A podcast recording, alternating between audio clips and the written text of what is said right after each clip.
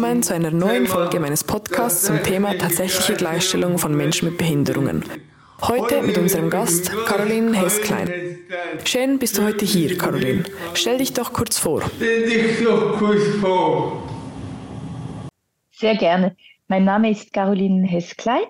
Ich arbeite für den Dachverband der Behindertenorganisationen Inclusion Handicap einerseits und andererseits bin ich Lehrbeauftragte an der Juristischen Fakultät der Universität Basel. Dort unterrichte ich das Fach Behindertengleichstellungsrecht. Mit wem würdest du am liebsten Mit wem würdest du am liebsten einen Cappuccino mit oder ohne Röhrli trinken gehen? gehen? Das ist wahrscheinlich die Frage, die ich mir am meisten überlegt habe von denen, die du mir zukommen ließt. Ich bin zum Schluss gekommen, ich würde Roger Federer auswählen. Und zwar aus dem Grund, dass ich denke, er gehört zu, zu den Menschen, die sehr, sehr bekannt sind und die die Gabe haben, Menschen zusammenzubringen. Und ich würde deshalb einen Kaffee mit ihm trinken wollen, um versuchen, ihn davon zu überzeugen, dass er sich auch für die Rechte von Menschen mit Behinderungen in der Schweiz einsetzen sollte. Und er hat wahrscheinlich guten Kaffee. Das ist eine gute Bist halt, wenn ich versuche, ja, vielleicht klappt. Du bist ja seit über 20 Jahren. Du bist seit über 20 Jahren aktiv in der Behindertenpolitik. Kannst du uns kurz deine Meilensteine zusammenfassen? Deine Zusammenfassung. Sehr gerne. Ähm, ich habe begonnen, in dem Bereich zu arbeiten, als zwei wichtige Sachen parallel äh, gelaufen sind. Das eine war die Revision unserer Bundesverfassung einerseits und andererseits äh, war die Volksinitiative Gleichrechte für Behinderte hieß sie damals, ähm, die als Ziel hatte, die Rechte von Menschen mit Behinderungen in, in der Verfassung stärker zu verankern. Also das würde ich sagen, ist, war der erste ähm, Meilenstein, die Anpassung der Verfassung. Es wurde sicher geprägt auch von der Volksinitiative und die Volksinitiative selber. Ähm, im Ergebnis hatten wir, ich habe das Wichtigste vergessen, im Ergebnis hatten wir einen Schutz der Menschen mit Behinderungen vor Diskriminierung in unserer Bundesverfassung, das wir vorher so ausdrücklich nicht hatten. Also das ist Jahr 2000. Dann äh, kommt für mich die zweite wichtige Etappe und das ist ähm, die Verabschiedung des Behindertengleichstellungsgesetzes.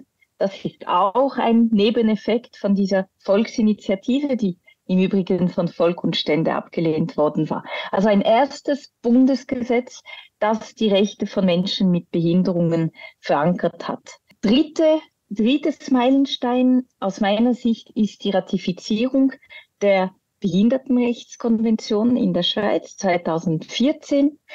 Und der letzte Schritt äh, ist die Verabschiedung vom ersten kantonalen Behindertengleichstellungsgesetz. Das war Kanton Basel-Stadt vor ein paar Jahren. Das war aus meiner Sicht auch ein, ein Meilenstein. Nach ihm sind noch einige Kantone jetzt gekommen.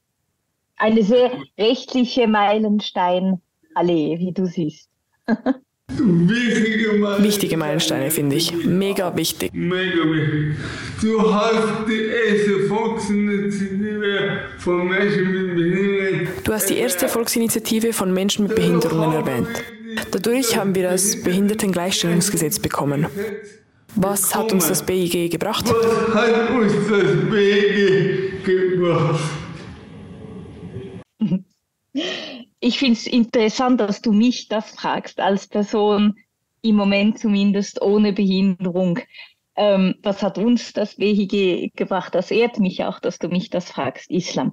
Ich, ich würde wie folgt antworten. Meine Wahrnehmung ist, dass bis zur Anpassung, also bis zur neuen Bundesverfassung noch einmal mit einem ausdrücklichen Verbot der Diskriminierung wegen einer Behinderung und mit dem BHG etwas ganz Wichtiges passiert ist in der Schweiz und zwar dass man Menschen mit Behinderungen als Trägerinnen von Rechte, von Menschenrechte äh, äh, anerkannt hat. Bis zu diesem Zwei Zeitpunkt hat unsere Gesellschaft, unser Gesetzgeber Menschen mit Behinderung vor allem betrachtet als Menschen, denen man, denen man helfen muss, ähm, mit, mit Renten, mit Hilfsmitteln, was auch alles sehr wichtig ist. Aber die Perspektive, dass Menschen mit Behinderungen einen Anspruch darauf haben, am gesellschaftlichen Leben teilzunehmen, autonom, wie, wie jeder andere auch, wie jede andere auch. Das war sehr kurz gekommen oder ignoriert worden sogar. Und das hat das BIG gebracht. Bei dir ist es mega spannend. Bei dir ist sehr spannend. Du bist seit 20 Jahren aktiv in der Behindertenpolitik und hast bei der BIG auch aktiv mitgeholfen. Politik und du hast bei, bei BIG auch sicher auch aktiv mitgeholfen und der. Und jetzt bei der zweiten Initiative bist du auch involviert und darum finde ich, dass du als Person eine wichtige Rolle spielst in der Gleichstellung von Menschen mit Behinderungen. Eine wichtige Rolle spielst in die Gleichstellung von Menschen mit Behinderungen. Darum habe ich uns gesagt. Darum habe ich uns gesagt, weil ohne dich, ohne Marco Schäfer, wären wir wahrscheinlich nicht hier, wo wir sind, rechtlich gesehen. Wo wir sind, rechtlich gesehen. Danke, dass du das noch konkretisierst. Ich hatte es eh als, äh, als ein Kompliment äh, betrachtet, dass du sagst uns. Ähm, danke vielmals, Islam. Vielleicht noch, noch wichtig zur Frage, was hat uns das BIG gebracht? Ich, glaube, im, im, Kern ist es wirklich das, oder dass, dass Menschen mit Behinderung, so imperfekt das Gesetz ist, dieses Gesetz hatten. Sie mussten nicht sagen, bitte könntet ihr vielleicht eine Rampe installieren oder oder äh, könnte ich Zugang zu dieser Dienstleistung haben, sondern übrigens, ich habe ein Recht und das verändert den Diskurs, das verändert auch die Machtverhältnisse natürlich. Der Bundesrat möchte das BEG ja jetzt teilrevidieren. Was muss sich im BEG ändern, um die tatsächliche Gleichstellung zu ermöglichen? Tatsächliche Gleichstellung zu ermöglichen. Mhm. Vielleicht eine wichtige Vorbemerkung, bevor ich deine Frage beantworte. Das, das BIG ist ein, ein Bundesgesetz, das heißt, es kann nur so weit etwas bewirken, als wir im Kompetenzbereich des Bundes ist. Also das heißt, schon von der Anlage her werden ganz viele Bereiche nicht erfasst, die man auch angehen muss, damit Menschen mit Behinderung am gesellschaftlichen Leben autonom teilhaben können. Also ich denke insbesondere am ganzen Bildungsbereich, am Baubereich, am Wohnen. Das sind alles Bereiche, äh, in denen auch die Kantone tätig sein müssen. Aber zurück auf deine Frage, was braucht das, das BIG, damit es besser wird? Es wird ja revidiert. Der Bundesrat hat sicher zwei wichtige Bereiche erwähnt, in denen Anpassungen vorgenommen werden müssen. Das sind die Bereiche Arbeit, im Rahmen der privaten Arbeitsverhältnisse und die Dienstleistungen, die öffentlich zugänglich sind, aber von Privaten anerboten werden. Dort soll der Schutz vor Diskriminierung gestärkt werden und ich denke, das ist ein, ein, ein ganz wichtiger äh, Aspekt. Ähm, das fordern äh, die Behindertenorganisationen schon lange. Das reicht aber nicht. Ich denke, wenn das BIG revidiert wird, müsste man unbedingt weitere Vorschriften anschauen, insbesondere im Bereich des öffentlichen Verkehrs. Ich erinnere daran, Ende von diesem Jahr läuft die Frist ab im BIG. Was passiert daran? Wie verpflichtet man die Unternehmen des öffentlichen Verkehrs? Weil das muss ich dir ja nicht erzählen, aber der ÖV wird nicht zugänglich Ende 23 und man kann nicht einfach abhaken, äh, das Thema, weil die Frist abgelaufen ist, sondern der Gesetzgeber muss sich jetzt überlegen, was passiert die nächsten zehn Jahre. Also das ist sicher ein Bereich, äh, in dem auch Handlungsbedarf ist. Darüber hinaus, äh, denke ich, ist, ist ganz wichtig, dass man sich überlegt, welche Verpflichtungen man im, im BIG noch stärker verankern könnte im Bereich Zugang zur, zur Kommunikation. Ähm, zum Beispiel, ähm, man soll sich überlegen, wie fest das Eidgenössische Büro für die Gleichstellung von Menschen mit Behinderungen gestärkt werden soll oder kann, damit es ja effektiv sicherstellen kann, dass, dass die Rechte von Menschen mit Behinderungen umgesetzt werden. Eine Zwischenfrage. Wie ist das Verhältnis zwischen BIG Eine Zwischenfrage. Wie ist das Verhältnis zwischen BIG und IVG? Also wie abhängig oder wie beeinflussen sie sich gegenseitig? Kann das BIG etwas fordern, das das IVG quasi noch nicht berücksichtigt? etwas fordern, dass das IVG quasi noch nicht berücksichtigt? Also, sagen wir es so, es sind, und ich nehme an, es ist der Grund, wieso du die Frage stellst. Es gibt Themen, Fragestellungen, äh, die man nicht einfach durch eine behige Revision lösen kann. Wieso? Weil unser System heute so ist, dass gewisse Maßnahmen, die sind nicht im BHG verankert, sondern zum Beispiel im IVG, im Invalidenversicherungsgesetz. Sprich, man wird höchstwahrscheinlich weitere Gesetze anpassen müssen, um, um gewisse Anpassungen zu erreichen. Also ich denke da insbesondere am, am Bereich Arbeit. Ähm, was man aber machen kann, ist, dass man bei der Gelegenheit einer behige Revision weitere Erlasse anpasst. Das ist sehr üblich. Man, man passt ein Gesetz an und, und ganz unten im Gesetz steht und dann werden noch weitere Gesetze angepasst und da werden die Bestimmungen erwähnt, die auch angepasst werden. Und, und das ist ein wichtiger Punkt. Äh, das ist etwas, das man sich bei Gelegenheit dieser BIG Revision überlegen muss, welche weiteren Gesetze müssen auch angepasst werden, damit das klappt, was man erreichen will. Und noch einmal, was man erreichen will mit dieser Revision, ist die Rechte von Menschen mit Behinderungen stärken, damit sie teilhaben können am, am gesellschaftlichen Leben. Die Schweiz hat das Zusatzprotokoll. Die Schweiz hat das Zusatzprotokoll der UNBRK nicht ratifiziert. Warum braucht es dieses Zusatzprotokoll und wann wird die Schweiz dieses endlich ratifizieren? Wird die Schweiz diese endlich ratifizieren? Also, die zweite Frage musst du wahrscheinlich einem anderen Gast in deinem Podcast stellen.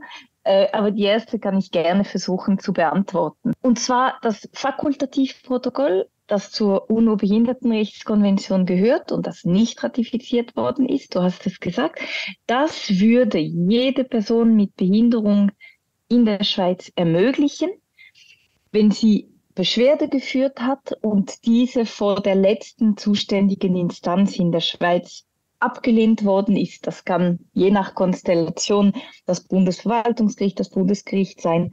Dann hätte diese Person die Möglichkeit, die sie heute nicht hat, den Fall an den UNO-Ausschuss für die Rechte von Menschen mit Behinderungen weiterzuziehen. Und er würde sich dann den, den Fall, den Einzelfall anschauen und zuhanden der Schweiz Empfehlungen abgeben im konkreten Fall.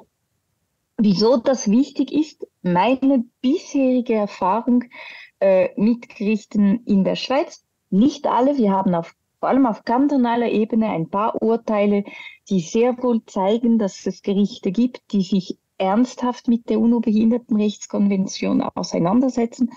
Aber wenn wir jetzt einmal das Bundesverwaltungsgericht und das Bundesgericht anschauen, die bisherigen äh, Urteile, die gefällt worden sind, rund um die Rechte von Menschen mit Behinderungen seit Ratifizierung der BRK deuten nicht darauf hin, dass unsere Richterinnen und Richter sich wirklich eingehend mit dieser Konvention auseinandersetzen. Und die Gründe, die dahinter stehen, da, da will ich nicht ähm, überlegen im Rahmen von diesem Podcast, was, was äh, das sein könnte. Das würde den Rahmen sprengen, aber das ist meine Feststellung oder man erwähnt zwar die BRK, aber viel weiter als das geht es nicht. Ähm, weißt du, die, ähm, die Arbeit, die darin bestehen würde, sich wirklich zu überlegen, so, was beinhaltet diese Konvention, worin unterscheidet sich, was wir hier in der Schweiz machen davon, das, das findet nicht statt. Und ich denke, wenn unsere Gerichte wüssten, aha, aber nach uns kommt noch eine Instanz und das ist der UNO-Ausschuss für die Rechte von Menschen mit Behinderung, das würde dazu führen, dass die Gerichte sich etwas eingehender mit, mit dieser Konvention auseinandersetzen. Das wäre mindestens meine, meine Hoffnung. Absolut, meine auch. Mit der, mit der Inklusionsinitiative wollen wir den Artikel 8 Absatz 4 anpassen. Du hast mit Markus Schäfer am Initiativtext gearbeitet. Was wollen wir mit diesem Text genau erreichen, richtig gesehen? Was wollen wir mit dem Text genau erreichen, rechtlich gesehen? Wir wollen die Rechte von Menschen mit Behinderungen stärken. Wir wollen, dass Menschen mit Behinderungen an unserer Gesellschaft teilhaben können. Was wir wollen, ist eigentlich etwas sehr Selbstverständliches für alle Menschen ohne Behinderung. Es klappt einfach nicht mit Bezug auf ganz, ganz viele Menschen mit Behinderungen in der Schweiz nach wie vor nicht. Das ist, was wir wollen. Jetzt äh, könntest du fragen, ja, aber wir haben doch gerade erwähnt, wir haben die Bundesverfassung in der Schweiz, wir haben die UNO-BRK, wir haben das BIG, wir haben doch schon auf kantonaler Ebene punktuell in, in gewissen Kantonen haben wir auch etwas. Wieso, wieso brauchen wir jetzt noch eine Anpassung der, der Bundesverfassung? Du erinnerst dich, Islam, als, als, als du die Idee äh, ins Spiel gebracht hast und auch die Energie für die nötige Energie für eine Volksinitiative ähm, haben Markus und Schäfer, Markus Schäfer und ich äh, und, und, und noch äh, weitere Personen, die wir mit einbezogen hatten. Als erstes, was haben wir getan? Wir hatten euch Menschen mit Behinderungen angehört und, und mal so, ja, versucht zu eruieren, wo, wo drückt der Schuh am meisten. Und das haben wir wie gespiegelt mit, mit den Feststellungen, die wir in den letzten 20 Jahren gemacht haben. Und die Feststellung ist, wenn ich die zusammenfassen müsste, es gibt sie, diese Rechtstexte, die ich erwähnt habe, aber es geht einfach nicht wirklich vorwärts. In ganz vielen Bereichen werden tagtäglich Menschen mit Behinderungen eingeschränkt in ihren Rechten. Nicht, ich erzähle dir das, eigentlich muss ich dir das gar nicht erzählen, aber wir machen ja äh, den Podcast ja nicht nur für, für dich und mich, äh, aber Menschen mit Behinderung werden in recht existenzieller Weise tagtäglich in ihren Rechten eingeschränkt. Und das hat sich viel zu wenig bewegt dafür, dass wir all diese Sachen haben. Ich bin der Überzeugung, dass, dass, dass der Text in, in der Verfassung, der muss geschärft werden und er löst eine Diskussion aus. Er verpflichtet Volk und Stände, sich zu äußern. Akzeptieren wir diese Ausgrenzung von Menschen mit Behinderungen, so wie wir sie nach wie vor haben in der Schweiz, ist das etwas, wozu wir stehen? Oder sind wir vielmehr der Ansicht, dass es jetzt ernsthaft vorangehen muss? Das ist eigentlich die, die Frage, die durch unsere Volksinitiative äh, gestellt wird. Was müsste ich als Was müsste ich als gewählter Nationalrat tun, um die tatsächliche Gleichstellung von Menschen mit Behinderungen sicherzustellen? Menschen mit Behinderungen sicherzustellen. Ja, ich, ich finde es nicht eine einfache Frage, vor allem weil du sie mir stellst. Islam. Also ich kann sie so umdrehen. Ich denke, es wäre ganz wichtig, dass du äh, als Mensch mit Behinderung Nationalrat äh, wärst. Ähm, einerseits, weil du natürlich die persönliche Erfahrung und Sensibilität bringst, gleichzeitig auch, weil du dann repräsentativ bist für, für die Parlamentarierinnen und Parlamentarier. Also sie werden sich bewusst, was es bedeutet, mit einer Behinderung zu leben, unmittelbar, oder du bist dann ein Ratskolleg von ihnen. Äh, und, und das beeinflusst, denke ich, äh, die Art und Weise, wie, wie sich dann Politikerinnen und Politiker positionieren in Fragen, die die Menschen mit Behinderungen betreffen. Darüber hinaus würde ich mir wünschen, also ich würde mir wünschen, dass du gewählt wirst natürlich. Ich würde mir wünschen, und ich, ich, ich bin auch sehr zuversichtlich, dass wir im Dialog bleiben, dass wir den Austausch haben, dass du äh, mit deiner Brille von, von Menschen mit Behinderung äh, unsere Würdigung, also die, die Würdigung der, der Fachleute ähm, berücksichtigt und dass wir durch diesen Dialog eigentlich unterwegs sind für bessere Lösungen für unsere Gesetze. Es hat bis jetzt funktioniert, auch wenn du nicht äh, Nationalrat warst und, und ich, ich denke, es sollte, es sollte so weiterlaufen. Das werden wir auf jeden Fall machen. Das werden wir auf jeden Fall machen. Danke, dass du hier warst, liebe Caroline, und danke für die tollen und spannenden Inputs. Danke dir vielmals, Islam. Es war ein Vergnügen und das nächste Mal trinken wir wirklich ein Cappuccino zusammen. Ich habe jetzt eben keins, du hast eins. Auf jeden Fall. Auch euch, liebe Zuhörerinnen. Und auch euch, liebe Zuhörerinnen, danke ich fürs Dabeisein und wir wünschen euch noch einen inklusiven Tag. Lasst uns Geschichte schreiben. Tschüss zusammen. Tschüss zusammen.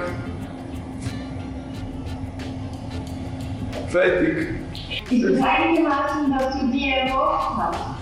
Sehr gut. Du hast wirklich interessante Infos geliefert und mega Sehr gut, du hast wirklich interessante Inputs geliefert und mega präzise gesagt, was Sache ist und das ist genial. Das ist genial. Und ich hoffe, dass der Podcast auch deine Arbeit von 20 Jahren etwas würdigt. Weil das ist mein Ziel gewesen, dass du auch endlich mal gewürdigt wirst für deine Arbeit. Weil das ist mein Ziel gewesen, dass endlich auch mal wirklich, ähm, gewürdigt wirst für deine Arbeit. Das ist sehr lieb. Das ist ja immer so mit dem So soll es. Wir müssen zusammenarbeiten, weil ich ohne dich funktioniere nicht. Okay, Glory, glory, glory.